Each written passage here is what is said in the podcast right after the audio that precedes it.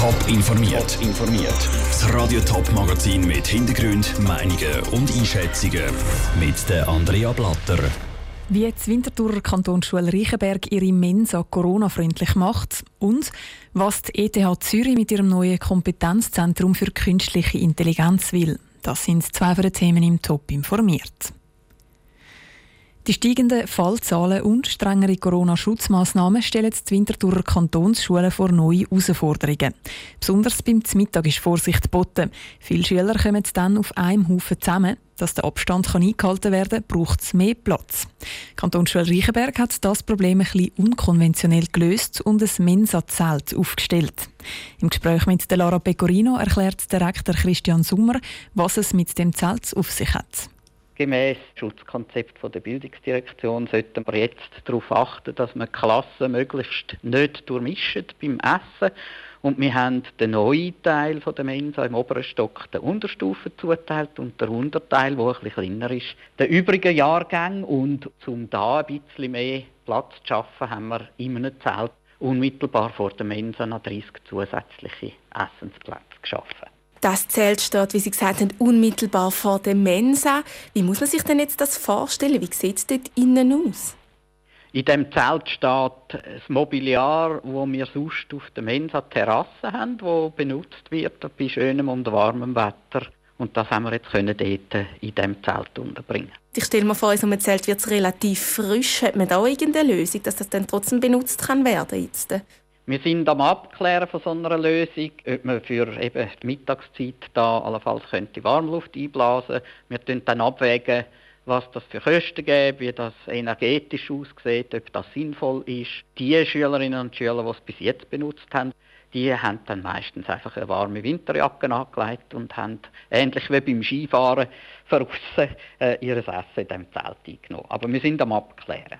Die Schüler dürfen auch im Schulzimmer essen. Wird denn das Angebot bis jetzt genutzt nach der Herbstferien? Also wir haben jetzt erst ein Essen hinter uns, da hat es ein paar Schülerinnen und Schüler in diesem Zelt gehabt, aber dass vermehrt Schülerinnen und Schüler Essen von die mitnehmen, in einem Tupperware, äh, ein Sandwich und das dann im Schulzimmer essen, das haben wir festgestellt, ja.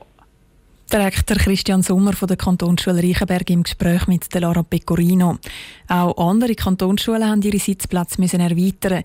So hat die Kantonsschule Bühlerein zum Beispiel einen Präsentationsraum in der Herbstferien mit Mikrowellen und Plexiglasscheiben aufgepeppt und so ein neues Esszimmer für die Schüler eingerichtet. Siri, zeig mir den schnellsten Weg ins Stadtzentrum oder Alexa, such mir das Rezept für eine Kürbissuppe. Siri und Alexa die machen das Leben von vielen Leuten einfacher. Sie sind aber nicht aus Fleisch und Blut, sondern digitale Assistentinnen, zum Beispiel auf dem Handy. Sie sind typische Beispiele von künstlicher Intelligenz. Weil die im Alltag immer wichtiger wird, rüstet die ETH Zürich auf und baut ein neues Kompetenzzentrum. Sandra Peter. Künstliche Intelligenz heißt auf Englisch Artificial Intelligence, kurz AI. Die ETH Zürich hat mit dem AI Center jetzt ein Zentrum extra für diese Art von Technologie aufgebaut, erklärt der Detlef Günther, Vizepräsident Forschung der ETH. Was ist unser Ziel? Wir wissen alle, dass die Datenwissenschaften die Schlüsseltechnologie für die Zukunft entsprechend darstellt und die Daten immer komplexer werden sodass wir im Prinzip aus diesen komplexen Daten lernen wollen und zugleich aber fair und nachvollziehbare Algorithmen entwickeln wollen, die vertrauenswürdig sind. Heißt konkret, am neuen ETH-Zentrum sollen AI oder eben auf Deutsch KI-Technologien entstehen, die im Alltag gebraucht werden und für die Leute verständlich sind. Ein Beispiel. Eine App, wo Eltern mit ein paar einfachen Angaben herausfinden können, ob ihr Baby eine Gelsucht entwickeln oder nicht. So können die Kinder früher behandelt und schwere Verläufe verhindert werden. KI wird aber nicht nur in der Medizin gebraucht, sondern zum Beispiel auch in der Mobilität, Energie- oder Klimaforschung, sagt der Detlef Günther. Das Matterhorn mit unendlich vielen Sensoren, die drahtlos miteinander verbunden sind, die Datenmenge, die dort einfließt in Permafrost und Stabilität des Felsens werden über KI-Algorithmen so ausgebildet, dass sie Ereignisse auch als Frühwarnstufe selber entwickeln können. Insgesamt 29 Professoren aus ganz verschiedenen Bereichen gehören zum neuen Zentrum der ETH. Sie forschen dort selber zu künstlicher Intelligenz und betreuen Nachwuchstalente aus der Schweiz und der ganzen Welt. Der Beitrag von Sandro Peter. Das Zentrum das ist heute eröffnet worden. Im Moment hat es eigene Räume im bestehenden ETH-Gebäude. Bald sollen dann aber noch mehr Büroflächen und Laborräume zu Oerlikon dazu gemietet werden. Türfallen, Lichtschalter oder Billetautomaten. Seit der Corona-Pandemie ziehen viele die Ärmel über die Finger, um solche Sachen anzulangen, oder sie verzichten ganz darauf, um etwas zu berühren. Laut einer Umfrage von der Beratungsstelle für Unfallverhütung BFU gibt es auch immer mehr Leute, die darauf verzichten, sich am Stegengeländer zu heben. Darum sind in den letzten Monaten viel mehr Leute Stegen runtergefallen und haben sich dabei verletzt. Wie Vivian Sasso. Mehr als 1600 Leute sterben in der Schweiz jedes Jahr wegen einem Sturz. Ein Teil davon, weil sie eine Stegentour abgehen. Entweder weil sie stolpern oder nicht gut zu Fuß sind und sich trotzdem nicht am Geländer heben. In den letzten paar Monaten haben sich immer weniger Leute am Stegengeländer festgehebt, erklärt Mara Zehnhäuser von der Beratungsstelle für Unfallverhütung.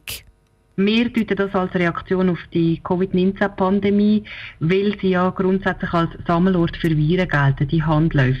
Wir empfehlen aber trotzdem, sich beim Stegenlaufen festzuhalten und einfach die üblichen Hygieneempfehlungen einzuhalten, also sich beispielsweise nachher die Hände zu waschen oder zu desinfizieren.